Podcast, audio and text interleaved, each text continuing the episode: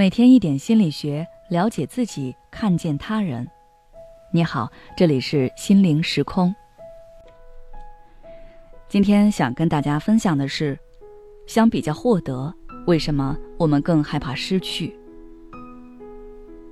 不久之前，我朋友跟我说，他们公司最近有一个项目在找负责人，他的上司想让他来接手。他告诉我说，如果他当上了这个项目的负责人，他就会获得公司总部的一些资源支持，而且有了这个项目的加持，今后他的岗位晋升会顺利很多。但是负责人的薪水要比他现在的工资少一半，所以他一直在纠结着要不要去争取这个岗位。昨天晚上，他告诉我说，他还是选择留在自己原来的岗位上。类似这样的选择，在我们的生活当中非常的常见，而大部分人都会像我的朋友一样，选择留在自己原来的岗位上，因为维护已有事物是人类的本能。这种情况其实和心理学上的损失厌恶心理有关。损失厌恶心理是一种认知偏差。它指的是人们宁愿避免损失，也不愿获得同等收益的心理倾向。简单来说，就是我们在面临同样数量的收益和损失时，损失带来的感觉会比收益带来的感觉更加强烈。也就是说，相比较于获得带来的愉悦感，人们对于失去某些东西的痛苦感会更加强烈。所以，比起获得公司的资源支持、高质量的项目经理，我的朋友还是觉得守住自己原有的薪资水平更重要。在现实生活中，很多人在面临两难选择的时候，都会受到损失厌恶心理的影响，继而选择保守策略。也就是说，我们一般都会选择放弃充满挑战的机会，保证自己现在所拥有的东西。除此之外，因为损失带来的痛苦要远远大于收益带来的满足，所以很多人经常会为了挽回失去、避免损失而做出一些愚蠢的事情。但这其实会让我们在不知不觉中造成更大的损失，因为我们会习惯性的忽略自己为维护已有事物所付出的成本。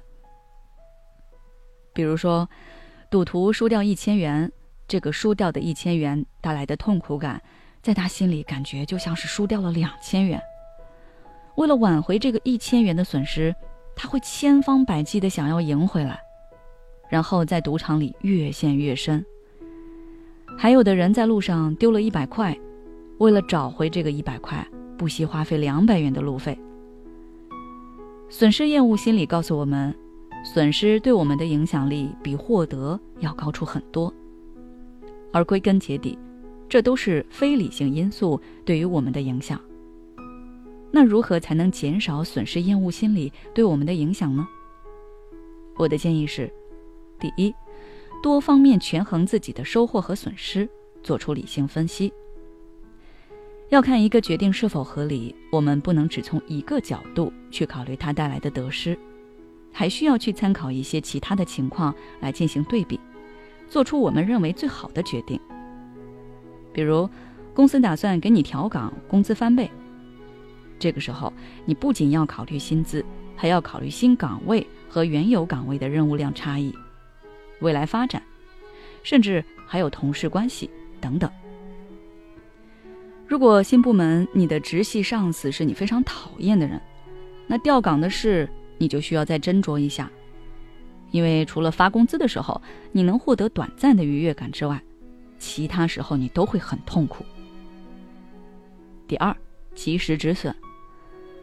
我们人都会带有贪婪心理和侥幸心理，所以当损失一旦产生，就很容易变成不计一切后果的赌徒。对此，最好的办法就是给自己设置一个止损点，坚定地告诉自己，一旦触碰到这个止损点，就要立刻放弃。比如，当你开始做生意，坚持了半年都未曾盈利，那你就可以给自己设定一个止损点，再干三个月，三个月后还是没有盈利，直接放弃。最后，我想说，我们人大多都是非理性的，用理智去主导自己的行为是困难的，但是这才是成长。好了，今天的分享就到这里。如果你想要了解更多内容，欢迎关注我们的微信公众号“心灵时空”，后台回复“损失厌恶”就可以了。